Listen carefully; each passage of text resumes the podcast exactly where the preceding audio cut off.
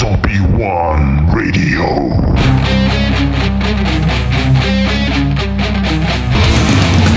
Live Undead. Estamos ao vivo para mais um Live Undead.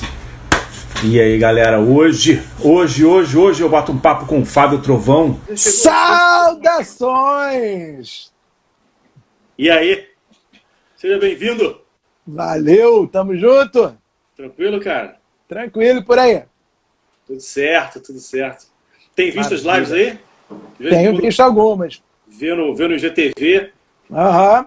Maneiro. Geralmente eu vejo mais no IGTV do que ao vivo mesmo. Sempre estou enrolado com alguma coisa, mas aí em algum momento eu vejo. maneiro.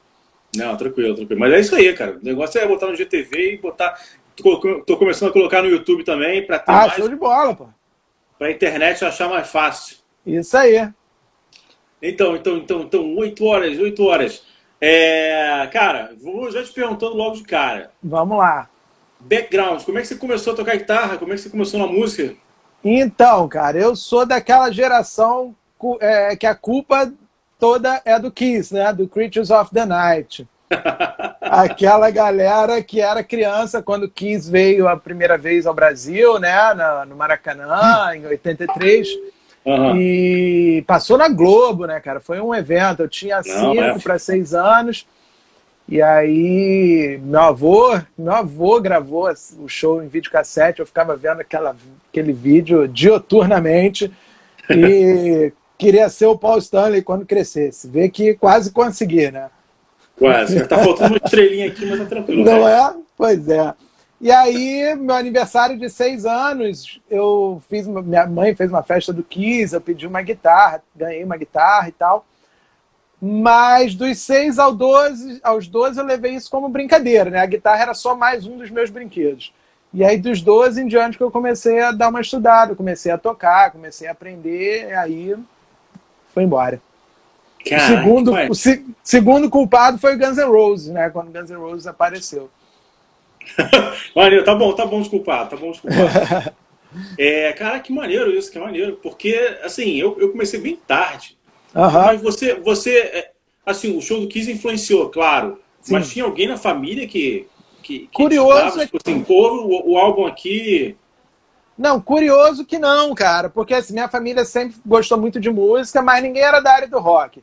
Meu avô Minha sempre foi muito, sempre foi daquela, sempre foi de música clássica, boleros e, e tal. Minha avó é fã número um do Roberto Carlos e meu pai sempre foi mais pro lado do pagode, né? Teve até uma, um- na, acho que foi na terapeuta que eu estava fazendo, ela perguntava, foi seu pai que te introduziu no, no mundo do rock? Falei, não, pelo contrário, fui eu que introduzi ele. que aí, quando eu cheguei na idade de querer ir a shows, né? Aí ele, ele me levava. Então ele Que começou, começou a curtir rock graças a mim, não o contrário. Que maneiro, cara. Maneiro. E hoje você influencia a galera que vem depois, né? Não é? Não sei se você, não sei quem já, quem acompanha meu Instagram deve estar vendo aí que meu filho está destruindo no baixo, né? É, Tá eu já vi. sendo- já vi. Está sendo um grande baixista, minha enteada, que é minha filha, né? Enteada é filha, é, to- é, toca piano, a família da minha esposa é cheia de músicos, né? O irmão dela é músico profissional, tem música na novela, a mãe dela era pianista. Então, É, cara. e meu Não filho tem como fugir, né, cara? Não tem como Faz parte, fugir, faz parte. faz parte. Meu filho, ele tem muita personalidade, ele, ele, ele me pede, me pergunta muitas coisas, né? Me pede sugestões, mas ele forma as opiniões dele, né? Ele ouve, ah, não gostei disso aqui não, pai. Como é que tu gosta dessa porra? Eu falei, ah, cara. então, inclusive, eu tô aqui no quarto dele, né? Pode ver aí, ó. Posta The Red Hot, System Down, posta autografado do Kiss. Tô aqui Que no, maneiro, cara. Que maneiro, que maneiro. Vem cá, e assim, mas aí, mas você, o, que você toca hoje de guitarra, Uhum. você se sente diretamente influenciado do, pelo Guns N' Roses Kiss, ou, é, ou tem mais, ou te- acabou assim, hoje você vira e fala, tudo bem, eu comecei com esses caras, mas hoje a minha Uhum. influência básica é... É, com certeza. E esses caras foram os que me, fiz, me deram o start, né? A pontapé inicial. E aí, com o tempo, eu fui conhecendo outras coisas que me influenciam mais, né? Muito mais do que eles atualmente, né? Minha banda preferida, por exemplo, é o Rush. E meu guitarrista preferido é o Steve Vai, então... Tocou, tocou, tocou Rush na, na Rádio Cidade hoje? tá acompanhando meu é. Facebook. Cara, eu tô no carro, toca Rush, eu boto no Facebook. Eu acho... É, eu sou tiete, não nego não. E hoje eu não escutei rádio, então não sei. Pode ser que tenha tocado. Eu não então, vi. se vai, Rush. É, é, e aí tem uma panela gigante, né, um caldeirão enorme de influências. É, eu curto muito prog metal, eu curto muito thrash, curto muito o heavy tradicional, né? Então, assim, se eu fosse citar, tem muita coisa, tem desde Megadeth, Testament, até passando por Zack Wild, Black Label Society, Rush, Dream Theater, Marillion, Tears for Fears, Mr. Big, eu amo Mr. Big. Pô, foda. Então, assim, eu tenho uma. Dentro do rock, eu tenho uma, um, um ecletismo bem grande, né? E agora no Menankind, o que, que você, você olha para a banda e fala, pô, aqui eu vou pegar. Eu acho que tem mais a ver influência daqui, dali como é que você, você visualiza uhum. a banda ou, ou já é uma coisa de, de cada um realmente dá o, a sua, sua sugestão? É uma banda de verdade mesmo ou é mais um projeto teu que você começou a. Não, não, é uma, banda, é uma banda de verdade, embora tenha, legal, começado, legal, tenha, legal. tenha começado comigo. Uhum. E assim, é, eu queria. Eu, eu alinhavei o que, que eu queria fazer né, e fui chamando as pessoas que achava que iriam abraçar o, o projeto, né? Eu, todos os quatro, né? Nós quatro, nós já tínhamos, nos conhecíamos, já tínhamos tocado em outras, em outros momentos aí da nossa vida. Sim. E aí eu estava tocando numa banda com o Vitor, que é o vocalista, de uma galera aqui, da, do, aqui do Recreio. E assim, uma galera muito legal, pessoal super gente fina, mas que o, o, o projeto deles era era mais covers e tal, era mais diversão. E aí não foi para frente, quando Call It Quits, né, quando terminou, eu chamei o Vitor, cara, vamos fazer um projeto assim, assim, assim, música própria, projeto autoral. Ele topou na hora e aí começamos a pensar nos outros, né? Cheguei, a, o Bruno, baterista, foi o primeiro cheguei a falar com ele. Numa, a primeira resposta dele foi negativa, porque ele, tá, ele, tra, ele toca numa banda muito legal chamada Bela Sigma. É um lance mais soul, né? mais funk e soul. Hum, não, não conheço. A, além de ser ritmista da mocidade. Esse, e aí ele achou que não ia dar conta. Aí eu chamei um outro rapaz que aceitou, começamos a planejar as coisas e aí ele saiu fora de novo. Nesse meio tempo, eu já tinha chamado o Renato Cross, que é um puta baixista, ele já tinha é, é, quebrado nosso galho algumas vezes na época que eu tocava no Fake Heroes. E aí, na época, ele estava sem tocar, estava meio desiludido com a música e tal, estava até sem baixo na época. Aí eu insisti, pô, Renato, vamos, vamos, cara, vai, o projeto é esse e tal. Aí ele curtiu as músicas, curtiu a ideia, comprou um baixozinho para começar, para retomar, né? E aí, Bruno, chamei o Bruno, cara, vamos pelo menos quebra o galho pra gente, pra gente começar a ensaiar e tal. E aí, sinergia aconteceu, e aí fomos e seguimos. Que bom, cara, que bom, que bom. E vem cá, e você, e você acha que, já que tá, você falou que tinha, tinha gente que estava tocando em, no, no, cenário cover, que é um cenário que, na verdade, uh -huh. acordado sempre isso aqui nas lives, Uhum. E é um cenário que ficou forte do nada, né? Tipo, em 2004, sei lá, 2003, começou... O Rio de Janeiro se tornou a cidade do cover, né? É, pois é, mas ainda assim tem muita, muita banda, se você acompanha é, Manifesto e várias casas uhum. em São Paulo também sim, tem espaço para uhum. cover. Então, assim, é um movimento que, que aconteceu sim, que não sim. tinha antes. Uhum. Então, você acha hoje em dia que, que um, um mundo colide com o outro, eles se tentam se anular ou dá para viver todo mundo junto? Tem espaço. É, eu acho que dá. Mas para isso tinha que. Eu achava que precisava rolar uma conscientização de ambos os lados, né? De todos os lados envolvidos, das bandas covers, das bandas autorais e principalmente os promotores de show e o público. O público, né? E o público. Né? E, e, e, é estranho esse, esse boom das bandas covers se dar nesse momento em que a gente tem ba as bandas originais passando aqui pelo Brasil toda hora, né? Se isso acontecesse lá nos anos 80, eu acho que teria muito mais sentido, porque a gente tinha uma escassez muito grande de show. Eu lembro que teve o Kiss, o Van Halen em 83, aí depois só o Rock in Rio em 85, aí depois só o Metallica em 89. Então a gente tinha shows muito pingados aí nessa época. Então, naquela época, acho que faria muito sentido as bandas covers, né? Porque o público não tinha tanto acesso às bandas originais. Hoje em dia, a gente tem Rock in Rio de dois em dois anos, né? A gente tem Iron Maiden aqui quase todo ano, já vai ter de novo ano que vem. Pois é. Não estou falando isso como uma coisa ruim, não. Pelo contrário, é sinal de que o Brasil é passagem de todas as turnês importantes. E. É, é, é, eu gosto de bandas covers, eu gosto de tocar covers, é, mas eu fico incomodado quando se torna só isso. Locais de shows que só tocam covers, ou, ou promotores de eventos que só ah, vou botar sua banda se você arrumar uma banda cover para trazer o público. Acho que não precisava ser assim. Eu acho que tem público para todo mundo. Tem público para banda cover, tem público para banda é, é, autoral e cabe todo mundo se, orga se organizar direitinho, todo mundo toca. Também, é, também acho, também acho, também acho. Até porque muito músico de autoral acaba tocando na co é, em cover para ganhar um dinheiro, para uhum. se divertir. Sim. E muita gente que está em banda cover adoraria tocar em banda autoral. Né? Aham, uhum, exatamente, exatamente. É. é. Com certeza. E Já toquei muito. Com, com essa, com essa pandemia maluca que a gente está vivendo, cara, vai ter, será que vai ter fôlego econômico da galera de, de, de sei lá, renovar o movimento? O que, que, que você acha? que Você prevê alguma coisa ou faz a mínima ideia? Cara, eu ainda estou na fase do não faço a mínima ideia. Eu acho que assim toda crise, é, na verdade, é uma oportunidade de, se, de todo mundo se reinventar. Isso estou falando economicamente, estou falando musicalmente, culturalmente, é, pessoalmente, né? Então, uhum. momentos de crise pode ser um momento de, de, de, fundo do poço, ou pode ser um momento de, de você encontrar uma saída, né? E é, criar coisas novas, né? Então, quem aproveitar essa onda para fazer isso, eu acho que vai crescer depois. Vai crescer com, a, com o fim da pandemia.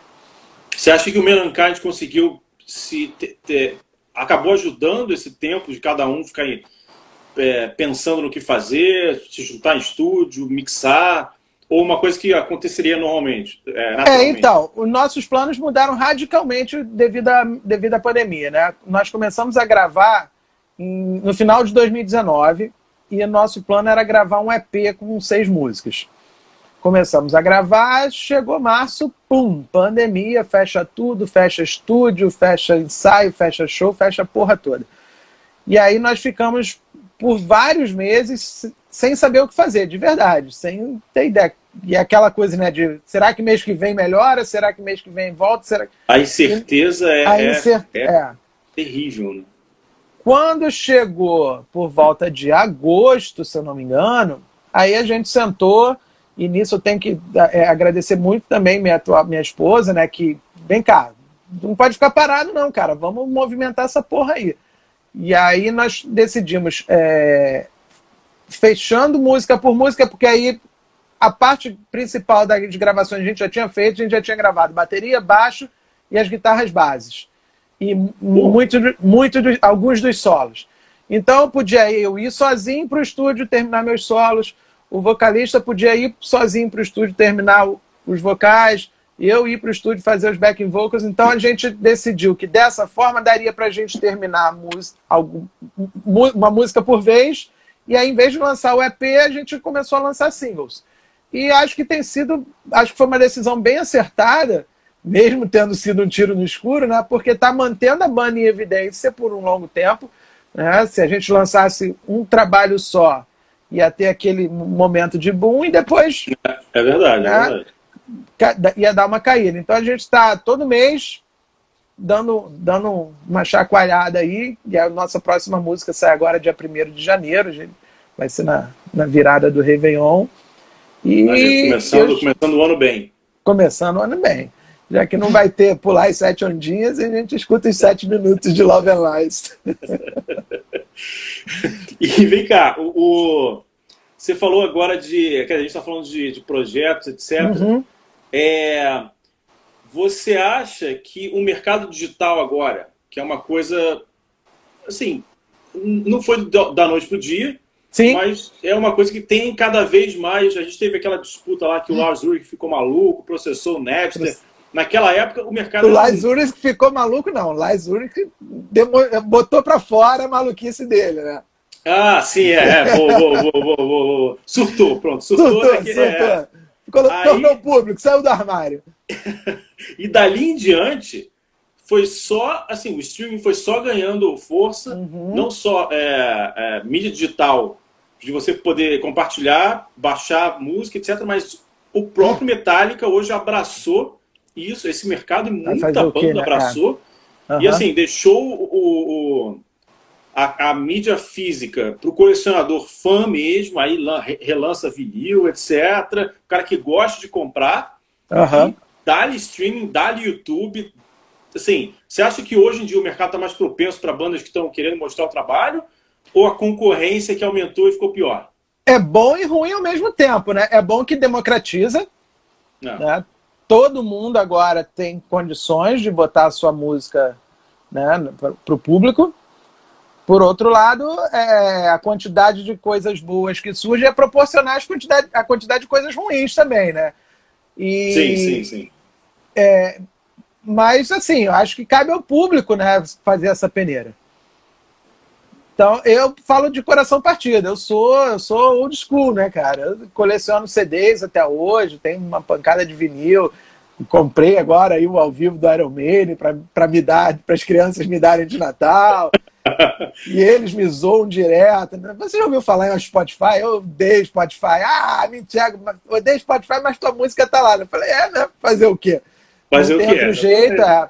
E eu acho que assim, o erro, erro, né? Não dá para dizer que é uma, uma coisa só, mas acho que a ganância das gravadoras lá quando surgiu a internet acabou com elas mesmas. Né? Se eles tivessem tido um pouquinho de bom senso, sentado com a galera da internet, sentado com a banda, olha só, vamos encontrar uma saída aí para todo mundo ficar bem? Não, eles quiseram se fechar lá e aí internet veio e lombada no traseiro deles, né? Mas você sente falta do, da, da troca de, de, de fitinha? Você, você queria sinto... assim, pô, queria gravar uma fitinha demo e. Isso. Sabe o que, que eu sinto pra, falta? Pra das... stage. É, eu sinto falta, na verdade, é da experiência de você é, digerir um álbum, sabe? Hoje a coisa é mais a varejo. Você ouve uma música aqui, outra música ali e tal eu sou eu, eu adoro aquela coisa de você pegar um álbum, de você ouvir da primeira à última música. E por que, que essa é a primeira? Por que, que aquela é a segunda? Por que, que tem essa aqui no meio?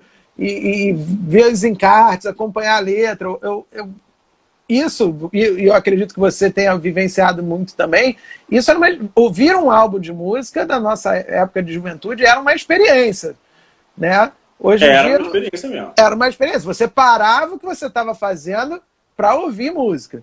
Você não ouvia música caminhando na rua, você não ouvia música. Né? Hoje em dia a música é parte de outras coisas que você está fazendo. E na nossa época de juventude, ouvir música era a atividade. Você parava tudo. Eu lembro perfeitamente eu chegando da escola, no, sei lá, oitavo ano, sétimo ano, tomar meu banho, sentar, pegar o bolachão do Appetite for Destruction botar lá na vitrola do meu pai e ouvir aquela porra direto da primeira à última música e virar e acompanhar a encarte. E fulano participou dessa música aí, Ciclano que foi coprodutor nessa aqui. Então, isso, isso, isso eu sinto falta. Isso eu sinto muita falta. Do, do, da experiência de você absorver um álbum, um é trabalho artístico. Mas aí o pessoal te chama de, de velho ou school. De velho ou school. É, exatamente. É, eu, eu assim, converso com, com, alguns amigos falando justamente isso. Falei, cara, ah, você só ouve as coisas velhas. Eu falei, cara, não, eu até ouço coisa nova, eu gosto de coisa uhum, nova. Sim. Mas eu, eu sempre falo que eu sempre termino no And Just For All. Eu não sempre é? termino eu, no. Com sabe? Certeza. Eu sempre termino em alguma. Eu tô ouvindo, ouvindo, ouço. Pô, uhum. tipo, banda que os caras são Sim. impecáveis. Uhum. O último disco que eu vou botar antes de terminar tudo é um que eu já conheço. Uhum. Meu parceiro vizinho aqui, o André, ó, falando a verdade, as tais play, playlists é uma experiência completamente diferente da experiência de ouvir um álbum inteiro como antigamente. É isso. É, é, isso. Hoje em dia se consome música varejo. Antigamente a gente consumia no atacado. Valeu, então, André. Melhoras aí, hein, brother. Então, é, a ideia, assim, não vou dizer o plano, porque hoje em dia, né, com, a pandemia, está difícil ter plano de alguma coisa. Uhum. Mas a ideia final é realmente, então, lançar a, a, um CD físico do Mankind. É, a gente ainda não tinha fechado essa possibilidade do CD físico. A gente ainda estava na, na, na, hipótese. A gente ia lançar nas mídias sociais, nas redes sociais, como EP, as seis músicas juntas. E, se possível, lançar em, em mídia física. Agora, não sabemos, de verdade não sabemos. A gente não sabe nem o que, que a gente vai fazer nas três próximas músicas, né? Que a gente vai lançar a terceira agora. E aí, virando o ano, a gente vai sentar para decidir se a gente vai continuar nesse ritmo de lançar uma por uma, ou se a gente vai pegar essas três últimas e lançar juntas, ou se a gente vai juntar as seis e relançar como EP. A gente está. É, é, é, eu sou professor, né? Sou professor de, de, de, inglês, de escola pública e tal. E é o que a gente fala entre nós. A gente está aprendendo. Está aprendendo a, a, pilotar um avião em pleno voo. A gente está tentando, tentando daqui, tentando dali, vendo o que, que dá certo, isso não deu, vamos mudar a estratégia. Eu acho que no mundo da música, para nós, né, que somos é, é, bandas underground, bandas pequenas, não temos essa, não somos metálicas nem Iron Maidens da, da vida. Uhum. A gente está nessa vibe, né, de tentativa e erro, né, vendo o que está dando mais certo. E é, já que você está falando disso, é, assim, investimento, cara. Então, olha só, a música, pô, professor de inglês, professor tem seu, seu emprego, seu trabalho, suas, é, é, é a sua vida, na verdade. Uhum. Então, assim, a música, a guitarra, todo o investimento que você faz de tempo, planejamento, equipamento, equipamento, vamos falar de equipamento, hein? De equipamento, tudo isso. Adoro, adoro. Você investe. Você acaba se cobrando depois, tipo, pô, cara, esse dinheiro tem que voltar. De alguma maneira. Eu me cobro, eu tô, eu tô falando contigo, mas é, eu me é, cobro. Uh -huh. eu, eu meio que já passei dessa fase. Eu cheguei à conclusão de que ou eu faço isso por mim, ou eu não faço. Entendeu? Eu é, eu faço por, por prazer próprio. Não... Quantas bandas você conhece de metal brasileiras que vivem disso? Nossa, dá para contar no dedo. De uma mão, do de uma Lula. Mão. É. Né? É, verdade, Sepultura, Angra e não sei se tem mais alguma. Né? Porque talvez todas o Crisium. Talvez o Crisium. Por exemplo, você pega um Dr. Sim, eles que é uma banda foda, é uma banda genial, é, é, é. não vive da banda, eles vivem da banda, do trabalho de estúdio, das aulas, da, da porra toda. É. é e os caras são. É. Então aí, ó, quatro bandas. Não, não, não. O Cos, eu vou dizer assim, o Cos ah, tem o estúdio deles e eles uhum. têm outros projetos também, né? Não tem, nem, tirando, essa, tirando essas duas ou três que a gente citou, nenhuma banda no Brasil vive de música, vive da banda, só da banda. Né? E, e acho que conseguem tirar algum, conseguem ter uma vida confortável, também não, não, são, não é muito. Então, cara, ou você. É, é, o que eu falo, se eu fosse pensar em ganhar dinheiro com música, hoje eu estaria fazendo funk, estaria fazendo sertanejo universitário, não estaria fazendo rock. Se eu estou ainda fazendo rock, é porque é, é, é por, por prazer próprio, né, cara? Prazer okay. meu. Aqui, isso aqui é. Pois é, e, equipamento? Quantas guitarras você tem? Uma só? Uma? Umas? no momento eu estou com oito. Só oito, pô. Tem um amigo meu que tem 19, cara. Pô. Cara. Então, tô com oito, tô com oito. Mas elas são, elas são pelo menos diferentes. Tipo assim, ah, essa aqui é, é mais para tocar clássico, uma coisa mais clássica, tipo old school. Essa aqui é para tocar um blues se eu quiser. Essa é para tocar um death metal se eu quiser. Ou é tudo. Tá tudo afinado em padrão, tudo igual, sim. Não, não. Afinação, afinação varia bastante nelas, né? Porque ter oito guitarras iguais eu acho desnecessário. Eu tenho assim, eu sou muito fã das Super Strats, tá? Então eu tenho uma, duas, três, quatro, cinco, cinco superstratos e mais uma superstrat de sete cordas. e tenho duas, uma Les Paul da, da LTD e uma cópia de uma, de uma Wolfgang do Van Halen, mas com ponte, com ponte Tonomatic. Aham. E... Mas, assim, cada uma tem suas características. Né? A gente que toca é é mais para quem toca do que para quem ouve, né? Então. Eu tenho, eu tenho uma Fender que é meu xodó, é uma Fender Strat, HM Strat, não sei se você conhece, uma que o Greg Howe usava. Que ela foi. Então, vou- depois eu vou te pedir para você gravar uns vídeos aí e mandar, Pô, compartilhar. vamos, vamos sim. E aí tenho essa que ela é com, com Floyd Rose, com 24 trastes e tal. Essa guitarra é sensacional. Ela foi fabricada só entre 90 e 91 e tal.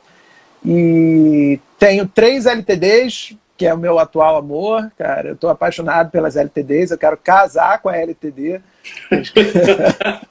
As guitarras LTDs são sensacionais. A primeira que eu tive, eu estava estudando em Charlotte, na Carolina do Norte, eu entrei numa Guitar Center lá, vi uma Epiphone Zack Wild. Eu falei, ah, é essa, é essa. Peguei, toquei. Antes de fechar negócio, eu fui brincar com algumas outras guitarras. Quando eu peguei a LTD, a LTD engoliu a Epiphone. E aí foi a primeira LTD que eu comprei, uma MH 100 QM. Sim. E, porra, então eu, ela tá original até hoje, não troquei captador, não troquei nada, ela é boa demais. Aí depois fui pra Disney, eu lá passeando por Orlando. Falei, não, dessa vez eu não vou comprar guitarra nenhuma, não. Entro numa Guitar Center, tem uma LTD M, M200. Você entra, cara, você entra na guitarra, você entra, não quer sair com nada. Porra, cara. Aí a guitarra lá era até usada, essa, baratíssima, next true, né? Não é, não é braço parafusado. Ah, vou ter que comprar. E comprei. Aí depois, há pouco tempo, tem coisa de um ano e meio ou dois, um amigo meu apareceu com essa SC10 Les Paul. Eu não tinha nenhuma Les Paul, nem sou tão fã de Les Paul, mas a Les Paul da LTD é maneiríssima. E aí foi a terceira LTD. É confortável? É bem confortável. É, É, foram uma das coisas que eu é quando eu fiz a eu fiz a Wolfgang com com o meu luthier o Alexandre Celeri, eu falei para ele, cara, olha só, eu quero o som de uma Les Paul, mas sem ser no formato de uma Les Paul, sem ter o desconforto de uma Les Paul. Então a gente tentou chegar nisso. E a LTD é exatamente isso, cara. Ela tem som da Les Paul, mas ela tem uma pegada muito mais confortável, tem um peso, né? Peso físico mesmo de, de segurar no, no ombro bem menor. E eu acho Pois é, ela. é, é. O, Les Paul tem muito... Mas, na verdade, sim, depois de um tempo é que eu fui vendo que cada Les Paul é diferente. Né? Eu não Ah, sabia. é, né? É, a eu primeira que nunca eu ti- tive foi, uma, foi uma custom e que eu achei, falei, cara, que guitarra difícil de tocar. Aham. E com ela um tempo. Aí hoje eu tenho uma standard que... Legal. Essa é Show. confortável. É, eu acredito. Não é possível que uma guitarra de Mas eu não lá, sabia, né? 10 mil dólares, 5 mil dólares seja ruim. Não é. Né? É, é diferente das que a gente compra aqui por mil, dois mil reais, com Ah, certeza. com certeza, com certeza. Com certeza. Mas eu nunca fui muito. Eu nunca me senti muito confortável tocando uma Les Paul. E essa da LTD eu me sinto totalmente confortável. E foram as três guitarras que eu mais usei, é, que eu mais usei na gravação. Usei essa LTD é, Les Paul e a outra LTD azul para base, né, a MH 100QM. E usei a minha Fender mais para os solos. Um ou outro overdub que eu usei com a M100, com a M200. Ah, maneiro. E, e som? Você defende analógico ou também pode ser digital? De timbre, assim. Bom, eu ainda não tive a oportunidade de testar essas coisas mais modernas, né? Esses campers, esses impulse response, ainda não tive a oportunidade de tocar bastante com eles. Até onde eu fui, que eram os Line Sixes e tal, eu nunca é, me afeiçoei a eles, não. Sempre fui um cara das válvulas, sempre gostei muito de, de da distorção valvulada.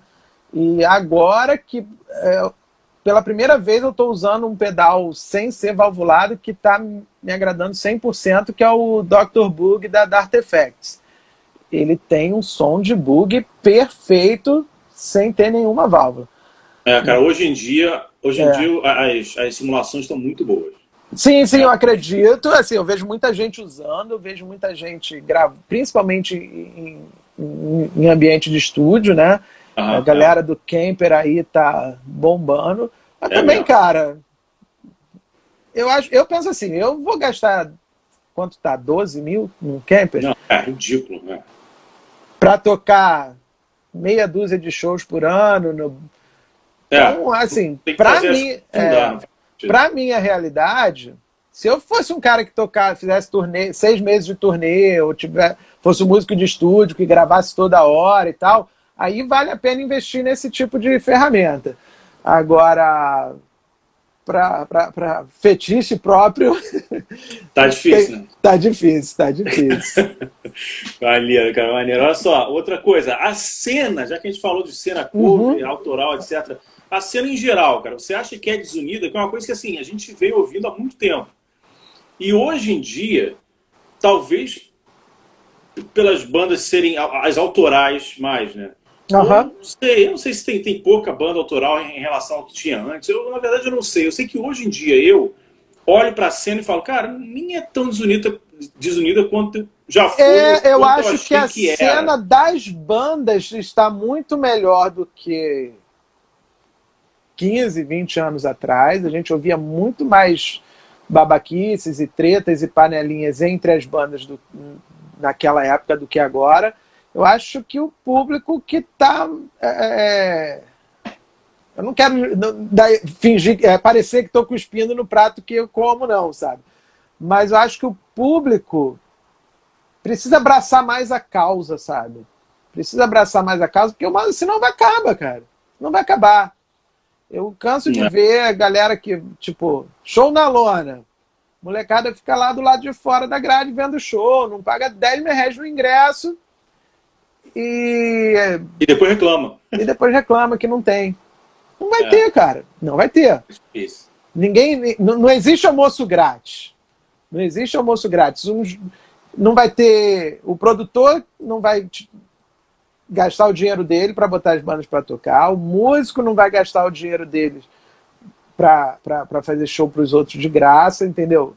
É, é, de graça que eu falo assim, gastar para tocar, né? De graça a gente já faz nossa, é, exatamente, é, exatamente. Eternamente. Mas pelo menos né, a gente tentar empatar essa, esse, esse, esse gasto, né? Pô, um jogo de corda a gente paga 60 contos hoje, né? Um jogo de corda. Eu tenho oito guitarras. Ele vai levar duas ou três pro show. vai levar né, duas ou três pro um show. Mercado, pelo menos, se quiser tirar Claro, uma eu nunca levo menos de duas guitarras para um show. Mesmo que seja para tocar duas músicas, três músicas, Ainda mais eu que uso muita Floyd Rose. Se arrebentar uma corda e eu tiver uma guitarra só, acabou o show, mano. Acabou é. o show, porque não tem como trocar, não tem como regular ali. E underground você sabe bem como é que é, né? Ó, mano, tu tem 40 minutos para tocar aí, dá seu jeito. Se vira, exatamente. Se vira, se vira. E é isso. Então, a gente tem que fazer esses 40 minutos valerem muito a pena. Então, não levo menos de duas guitarras no show, nunca, nunca. É lógico que dependendo de onde a gente vai tocar, eu levo as mais baratas. Ou... Tem que ser, isso, tem que ser assim, tem que ser Se assim. tratando de Rio de Janeiro, isso é um assunto muito sério, né? Ah, Infelizmente. Muita gente, muito, muito caso na rede social. Fulano teve o carro roubado, equipamento roubado. Uhum. Eu, cara, muito, muita gente cansa de ver isso, né? Então, é, tipo, a minha Fender, a minha Fender só sai de casa para o estúdio. A minha Fender só sai de casa em ocasiões muito especiais. Já faz, nem lembro quando foi a última vez que eu usei ela no show e nem pretendo nem tão cedo. A não sei que eu vá tocar no Rock in Rio, sei lá, alguma parada assim. Ela vai ficar lá guardadinha, usando, usando só para ocasiões especiais, né? Yeah. Então, é, infelizmente, nós estamos numa cidade que não dá. Não dá. Não dá, não dá. É difícil demais, é difícil é. demais. E vem cá, em relação à criatividade, cara se é aquele papo de que o rock morreu, acabou, agora quando o Iron Maiden se aposentar, acabou tudo, não vai ter, não vai ter mais metal. O que, que você acha disso? Você acha que dá para criar coisa nova ou só vai aparecer um monte de pseudo, sei lá, a Virgin Sevenfold da vida, que é uma mistura de um monte de coisa e ninguém lembra mais da banda? Cara, morrer nunca vai, morrer nunca vai. Eu acho que é, é, nós que já temos, já somos mais experientes, né? A gente já pegou o auge, já pegou o fundo do poço, já pegou várias, várias fases. É, é, o que me preocupa, assim, é eu vejo poucas bandas tentando serem originais. Isso que me preocupa mais do que. É, a gente não precisa de outro Iron Maiden, a gente precisa de uma banda que pegue o que o Iron Maiden faz, faz né, já fez, e transforme isso numa outra parada maneiríssima. Né? A gente não precisa de mais um The Number, a gente já tem o The Number of the Beast. A gente não precisa do, de um novo Led Zeppelin, né? Como a gente sabe aí que tem banda aí que tá pois querendo é, né? ser o novo Led Zeppelin. Fica eu acho. Onda. Porra, cara, tudo bem que o Led Zeppelin não existe mais, mas o trabalho tá feito, acabou, vai durar para sempre. A gente não tem dois Johann Sebastian Bach, a gente não tem dois Ludwig van Beethoven, a gente não tem dois Mozart, né? Mas a gente tem muitos caras fodas, né? A gente tem Schubert, a gente tem, sei lá, um monte, Vivaldi, cada um no seu estilo. E é assim, nós que vivemos a, os anos 80, não é à toa que 10% daquelas bandas estão aí nativas, outros 90% sumiram no ar, né? Verdade, é verdade. E, é sempre, e eu acho que vai ser sempre assim, sempre assim. Alguém cria, muitos copiam, um ou outro consegue elevar num outro nível, e esses, os que criaram os que elevaram, seguem adiante. As cópias ficam pelo caminho. Eu acho que vai ser, eu acho que vai ser sempre assim. É, porque assim, eu, eu tô perguntando porque é óbvio que é uma história que a gente ouve desde sempre, né? Uhum. A rock morreu, acabou, acabou. Mas aí, isso que você falou, a gente olha para trás. E aí é, teve quando quando tava quando virou um monte de, de banda que já estava começando a ficar sem expressão ou não sabia para onde ir, veio uhum. o grunge e aí deu uma reviravolta, as bandas uhum. se reinventar. Claro que ainda tinha na, na briga lá o o Guns N' Roses, o Metallica, que estavam uhum, com o caminho deles, mas. Ah, lá nos assim, anos teve... 80 tivemos um, algo parecido com o punk, né? Exatamente, que ele veio o boom, explodiu e de é. repente. Ele, na verdade, deu origem ao quê? A um motorhead mais pesado. Uhum. E aí as coisas foram mudando. O próprio Iron Maiden já também pegou um pouco do punk. Sim, e aí sim, se. E aí a gente teve o New Metal, que também né? Uhum. Com, com nada se cria, nada se perde, tudo se transforma. Exatamente. Né? Eu não gosto de punk, eu não gosto de, de, de grunge. É assim, até gosto de algumas bandas de grunge. Mas. Alice in Chains. Que... Alice in Chains, Soundgarden. É, Soundgarden tem uma coisa. Os dois primeiros álbuns do Pearl Jam, depois o, o discurso político ficou melhor do que a música. Mas, assim, são movimentos que chacoalha, é, é, tá lá a, a, a areiazinha lá no, no, fundo do aquário, e de repente vem um movimento que chacoalha aquela porra toda, né? E vai surgir coisas diferentes. Algumas muito ruins, algumas muito boas, né? Eu gosto muito de System of a Down.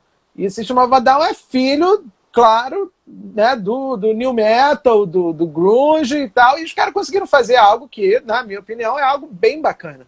Mesmo tendo origem nas, nesses estilos que eu não sou tão fã, né? É, na verdade é bem original, né? Se você pensar bem, Sim. é uma das poucas bandas aí que ficou marcada como fazendo uma coisa uhum. que ninguém tinha feito antes do Sim, mas se você pegar, é, se você pegar é pesado, alguma... é pop. É, então, tem a melodia do grunge, tem a, aquela, os riffs pesados do new metal, então tem algumas coisinhas assim que juntando ficou uma coisa nova, diferente e maneira.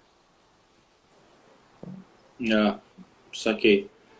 É, é, vamos ver, né? Tô, tô, esperando, porque senão, cara, a gente vai ficar torcendo sempre pro, pro Iron Maiden tocar no Rock ser fechado pelo Iron Maiden e CDC. Iron Maiden e CDC. Sim, Metallica. É, é, Metallica. Pô, tá. e assim, e outra coisa interessante é que eu tava conversando, não lembro com quem, mas foi essa semana. O rock, o rock em si, principalmente o rock pesado, é um estilo dentro de um contexto histórico muito jovem. Então, nossos heróis estão chegando no ponto final, né? Estão chegando no fim da vida. E assim, vai ser foda viver num mundo sem Ozzy Osbourne, né? Não. Mas a gente vai cada vez mais ter que lidar com essas perdas. Né? Só esse ano nós perdemos. Eu perdi meu baterista preferido e um dos meus guitarristas preferidos, né? Neil Peart se foi, Ed Van Halen se foi. E, cara, qualquer momento Ozzy Osbourne vai e outros heróis aí se vão. E a gente vai ter que lidar com isso e, e aprender a seguir adiante, né? É verdade, é verdade, é verdade. É, outra coisa que eu tenho separado aqui. Ah, você falou, chegou a falar do System, System of a Down. Uhum. É, e não, desculpa, falou do Pearl Jam que acabou que a política falou mais alto que a música ou ficou mais legal, ou mais relevante. Cara, você acha que hoje em dia, nesse mundo polarizado ao extremo que a gente vive, dá para misturar ainda, ou dá para misturar, faz parte do rock, misturar política e música, ou melhor manter separado, que senão dá briga? É, cara, essa é uma pergunta que eu mesmo não, ainda não, não cheguei a uma conclusão. Porque, por exemplo, é, tem algumas coisas que me afastam do artista devido às exposições dele. Tipo, eu já não ouço Pantera com a mesma é, com a mesma gosto que eu ouvia depois das, atitudes racistas e nazistas do Phil Anselmo recente. Embora eu continue, o, o, o, trabalho musical dos caras é foda, sim, sim. Uhum. mas eu dei aquela brochada, né? O, o Rage Against the Machine. E assim, eu tô citando extremos opostos, né? Um extrema direita, um extrema esquerda, para não parecer que eu tô fazendo apologia a um lado ou ao outro, né? Mas eu acho que você pode ser político sem deixar que isso ultrapasse o seu trabalho musical, que, que é o principal ali.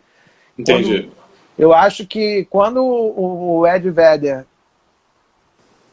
trata a política como mais importante do que a música, quando um, um, um, esqueci o nome dele lá do Rage Against the Machine trata a política, coloca a política num pedestal acima da música, acima do trabalho dele, eu acho que perde um pouco de credibilidade do trabalho, né?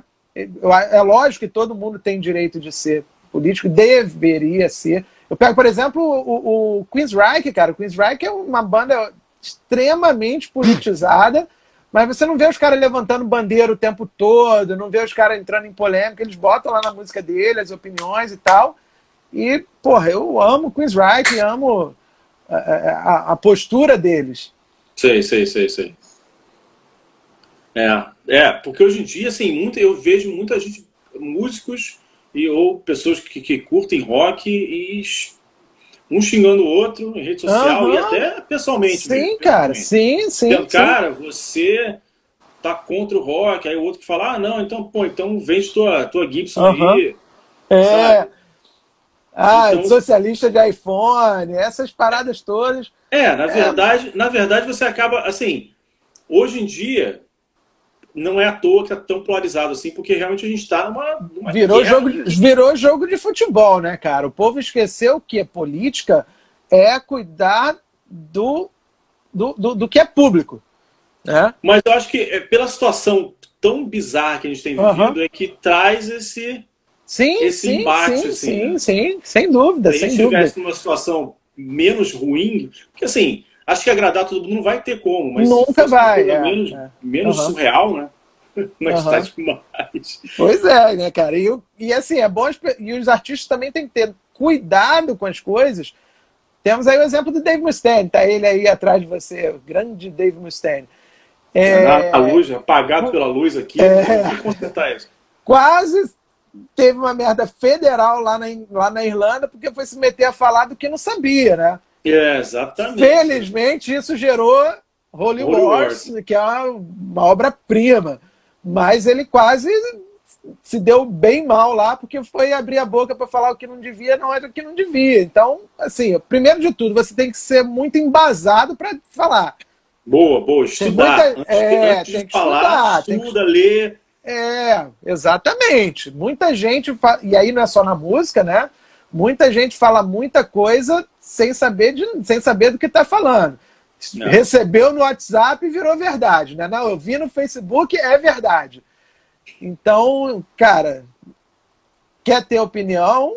Ok, mas seja embasado, né? Pelo menos, pelo menos. Pelo menos.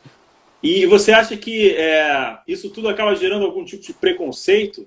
Tipo, pô, não vou ver a banda tal porque o cara, o cara não é metal o suficiente. Ah, porque o cara não é hard o suficiente. É porque Engraçado que nós não estudou. Ah, porque a banda só tem mulher, não vou ouvir porque mulher não é heavy metal. Você acha que o preconceito ainda tá, tá faz parte do. Engraçado que assim, nós. O, o, o metaleiro, que esse é um termo pejorativo, eu não sim, gosto sim, de ser chamado sim, de metaleiro, né?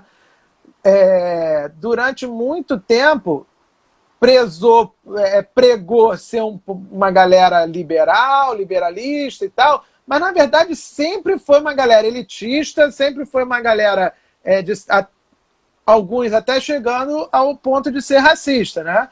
E tipo, ah, eu não quero minha banda, eu não quero as bandas que eu gosto tocando na, no mainstream. Porra, eu quero, cara. Eu quero ver o Metallica no, no, no Faustão. Eu quero ver o Iron Maiden. To... Porra, eu quero ver também, tá aí. Não é, é cara. Ia Imagina eu ligar a televisão, tá tocando Iron Maiden. Mudo de canal, tá tocando Metallica. Boto na, na, na Rede Vida, tá tocando Oficina G3. Sei lá, pô. Eu quero... Slayer. Slayer, né? Eu quero que as coisas que eu goste toquem. E aí, lá no final dos anos 80, aí teve aquela briga dos posers com os trus. Cara, babaquice pura. Eu escutava Metallica, Megadeth do mesmo jeito que eu escutava White Snake, White Snake Mr. Big, uhum. Extreme. Eu amo Extreme. Nuno Bettencourt é um monstro. É um monstro tocando guitarra. Então, cara, se é bom. Porra, você pega Tears for Fears, Toto. São bandas totalmente pop, mas de uma qualidade musical absurda. Né? Então. Pô, legal. Fala, fala, continua. Não, é isso. Acho que é, por mais que muita gente queira pagar de, de, de, liberal, não sei o quê, o rock ainda é uma ainda é um, um meio um pouco fechado em si, né? Eu é, acho que é isso tá, eu acho que isso prejudica mais é, o próprio rock do que o, o, o, as coisas externas. É. Acaba se fechando para o resto, dizendo, ah, não, tipo assim, esse é o nosso grupinho, não pode sair é, daqui. É, não, não vai entrar ninguém. Porra, e se, e se sair, você, você, é um vendido. É, vendido, poser, farofeiro. Né? Não, eu, eu imagino assim, você que é fã do Metallica, como eu, talvez mais até do que eu, né? É, os caras tentaram fazer coisas diferentes. Eu acho ruim o, o, resultado final, mas eu entendo a ânsia dos caras de tentarem evoluir. Eu acho o load, eu acho o reload fraquíssimos, eu acho o Serenger uma bosta. O Serenger, o Serenger é, é a parte. Mas é assim, eu, eu entendo a ânsia que eles tiveram de fazer o load e o reload, a ânsia de evoluir musicalmente, é, fazer algo, não, não ficar na mesmice. Não deu certo? Beleza, não deu certo, vamos voltar porque a gente é bom. Mas se você pega outras bandas, né, o Rush fez isso a vida inteira. Você não de 30 álbuns que eles gravaram, não tem um que seja igual ao outro. Né? Não, eu acho que é isso que é isso que evolui a música, cara. Eu não quero ouvir o Moving Pictures 30 vezes. Né? É verdade. Por que, que você. Eu acho que o Mustaine. Eu acho não, o Mustaine falou isso. Pô, por que, que você vai comprar o disco que você já tem? Não é? Não, eu, eu, eu penso assim também, cara. É, eu amo o Rust in Peace, mas eu quero que eu, depois do Rust in Peace, eu quero ouvir o Countdown to Extinction, eu quero ouvir o Cryptin Rights, eu quero ouvir coisas tão boas quanto, porém diferentes. É, sim, sim, sim, exatamente. Aí você, como professor, você sente essa, essa a nova geração que, tá, que, que, que dá para renovar o, o a, a, cultura em geral. Não vou falar rock só, cara. Uhum. A cultura em geral, ou tá todo mundo meio repetindo o que, que vê e o pessoal tá meio Eu acho que com porque... essa democratização das redes sociais, isso facilita com que os jovens tenham acesso a coisas diferentes. Antigamente você tinha acesso só ao que te davam, né? É. Você ligava a MTV e você consumia aquilo que estava lá. Você ligava o rádio, você consumia aquilo que tocava no rádio.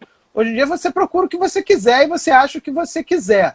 Então, os jovens sabendo lidar com isso, a tendência é, né, você é, é eles evoluírem também o, o, o, gosto musical, né? E isso vale para tudo, né? Não só o gosto musical, mas cinema, leitura, tudo. Eu, eu costumo sempre falar para meus alunos, cara, usem a tecnologia a favor, não contra.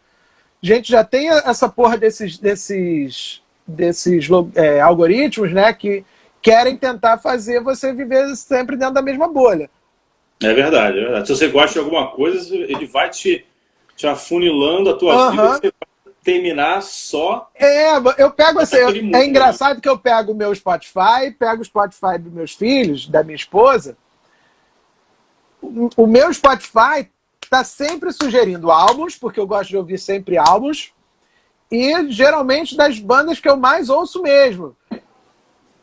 No deles, que, ouve, que consomem, ouvem mais músicas é, é, a varejo, aí eles estão sempre sugerindo playlists, músicas novas. Então, eles querem cada vez mais botar você é, dentro de uma bolha. E isso você. E, e, mas agora, você tem a oportunidade de sair dessa bolha, né? Você tem lá, tá um clique de procurar alguma coisa diferente. De repente gostar ou não gostar, mas enfim, tá ali, tá, tá está disponibilizado para todo mundo. Antigamente, na nossa época, se você queria conhecer alguma música nova, ou tocava na Fluminense FM, três horas da manhã, voltei. Ou algum amigo tinha que, tinha, tinha que te dar a música, falar assim, oh, ouve isso aí. Dar, ou você. Isso aí, ou você ia lá na loja de disco, para quem tinha condições, né? Olhava a capa, pô, isso parece maneiro. Aí você comprava, ia lá, chegava em casa, ouvia, gostava ou não gostava, mas aí, meu amigo, já comprou, já era. Hoje em dia, porra, tu vai lá, ouve, não gostei. Pum, próxima música, acabou. Ih, gostei, próximo. É, Derico Mochilão falando aqui, para conseguir o vinil de uma banda era difícil pacas. Derico, para conseguir um vinil de uma banda que você gostasse, a gente esperava meses, encomendava, pagava antes. Porra, esperava dois, três meses chegar no Brasil. Me, o André falando também, ó, me lembro de uma época que eu tinha que ir a uma locadora na Tijuca que alugava CD para alugar e gravar em cassete. André, sei até qual é. Videogame é Center. Videogame Center. Era na mesma galeria da Headbanger.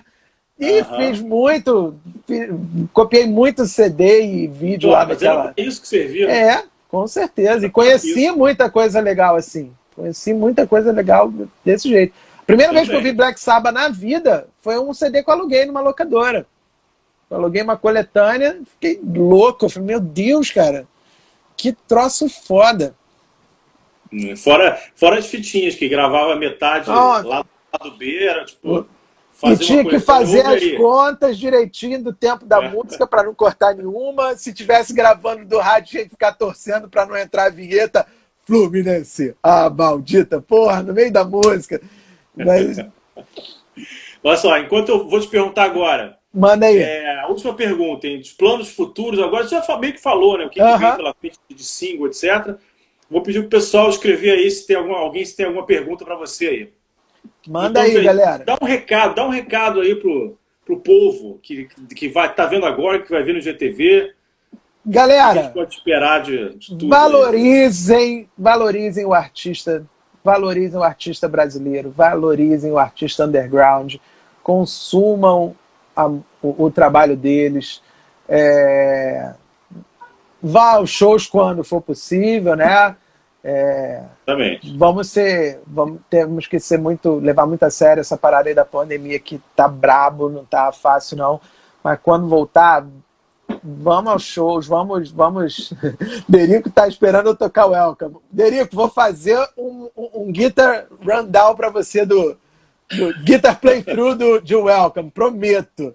E vou mandar, vou postar para você. Tá, hoje sem tá equipamento aqui, hein, tá gravado. Vou postar no GTV.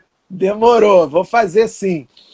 E é isso, cara. É, é, muito fácil ajudar as bandas, as bandas underground. Muito fácil. Você não precisa ser rico, não precisa gastar dinheiro, mas, cara, você compartilhar a música do seu amigo, você, ou das bandas, mesmo que não seja amigo, né? Compartilhar a música das bandas que você gosta postar lá no seu Instagram, postar no seu Facebook, ir aos shows, ouvir, botar na playlist, isso tudo é, é, são formas de ajudar a gente, de ajudar os artistas que você curte de uma forma muito fácil, sem sair de casa, né, cara? Tá no. É, é verdade. Ó, Marcelo Leque chegou aí, ó. Mas, o ícone, Marcelo. Esse o é o verdadeiro mito. Não tem essa de Bolsonaro, não. O mito é Marcelo LED. mito. Foi ele que apresentou a gente. A gente sim, conhecia, sim, né? nós nos conhecemos é. quando você tocava no Ixos, né? Marcelo é. LED é até hoje o baterista, membro fundador e, e tudo do Ix, dono, é, sei lá quem mais o que. E... Empresário, assessor de Empresário, imprensa. assessor de imprensa, hold, é, pai de santo, ele é tudo da banda.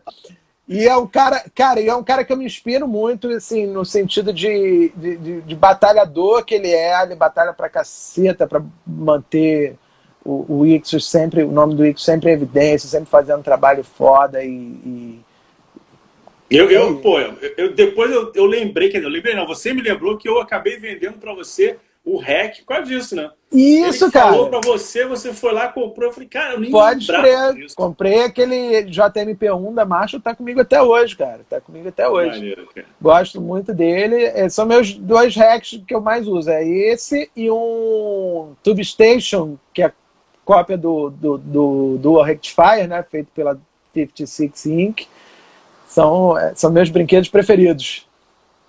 Que maneiro, cara, que maneiro. Pô, foi excelente falar contigo aqui. Valeu, bom, cara, igualmente. Vamos, vamos, ouvir as coisas novas aí do Vamos sim. E quando tiver show, é isso. Vamos Tamo tocar, junto. Vamos, vamos sim, cara. Dia primeiro, na virada de 31 para primeiro, Love and Lies, essa música tá foda. É, tem todas as nossas influências progressivas. Tem participação especial de uma cantora internacional né? Marília Zangrande, que é uma amiga minha, radicada em Portugal, ela é mestra em canto, ela é vocal coach, ela é cantora de ópera, ela já trabalhou com um monte de, de vocalistas conhecidos aí, já cantou com o Jeff Tate, do Chris Rock. Porra, então tá, vai ser foda. Que maneiro. Ó, o, o Arthur perguntou uma coisa aqui. Ó. Uhum. O que você acha dos bares que pagam as bandas com comida e produtores que não dão retorno para as bandas? ah, Vou chegar lá no médico e vou pedir ele, olha só, eu posso pagar com aula de inglês? Cara, cada um, né? Sabe o seu preço, né? E, ou então vou, vou chamar o médico, olha, você me trata aqui, o engenheiro, olha só, você constrói minha casa em troca de divulgação, eu divulgo você. Ninguém faz isso. Por que, que acham que só com os músicos tem que fazer isso? E a gente só vê isso com os músicos. Tá? É. E principalmente de rock. Eu conheço muita gente aí de pagode, gente de MPB, cara, e. É, não, não, pagou, rola, não... não pagou, não toca. E tá certo, não tá errado, não. Claro, claro. Tá certo. É pô. investimento de tempo, de equipamento, de tudo, de estudo, de ensaio. É, claro. Com certeza, com certeza. Com certeza. Ah, tem que mandar esse produtor. Que isso, gente? aí, Ô, Marcelo, o cu não tem assento, não, cara. cara, então valeu, gente. Valeu, foi ótimo, foi ótimo esse bate-papo. Foi show de bola. Vamos fazer mais vezes. Ouçam. Isso aí. Cara, Newman também é uma referência para mim, um cara sensacional de como guitarrista, como é, é, é vocalista, como, e, e, né, e... como tudo, né, cara? Como batalhador da cena. Porra, Valeu. tamo junto, cara. Sempre que precisar, tamo aí para fazer Valeu, cara. a cena valeu, rodar. Valeu, gente. Valeu, valeu cara. Valeu, aí. valeu. Obrigado. Valeu, Boa Derico. Noite. Boa noite. Beijo do gordo. Zombie One Radio.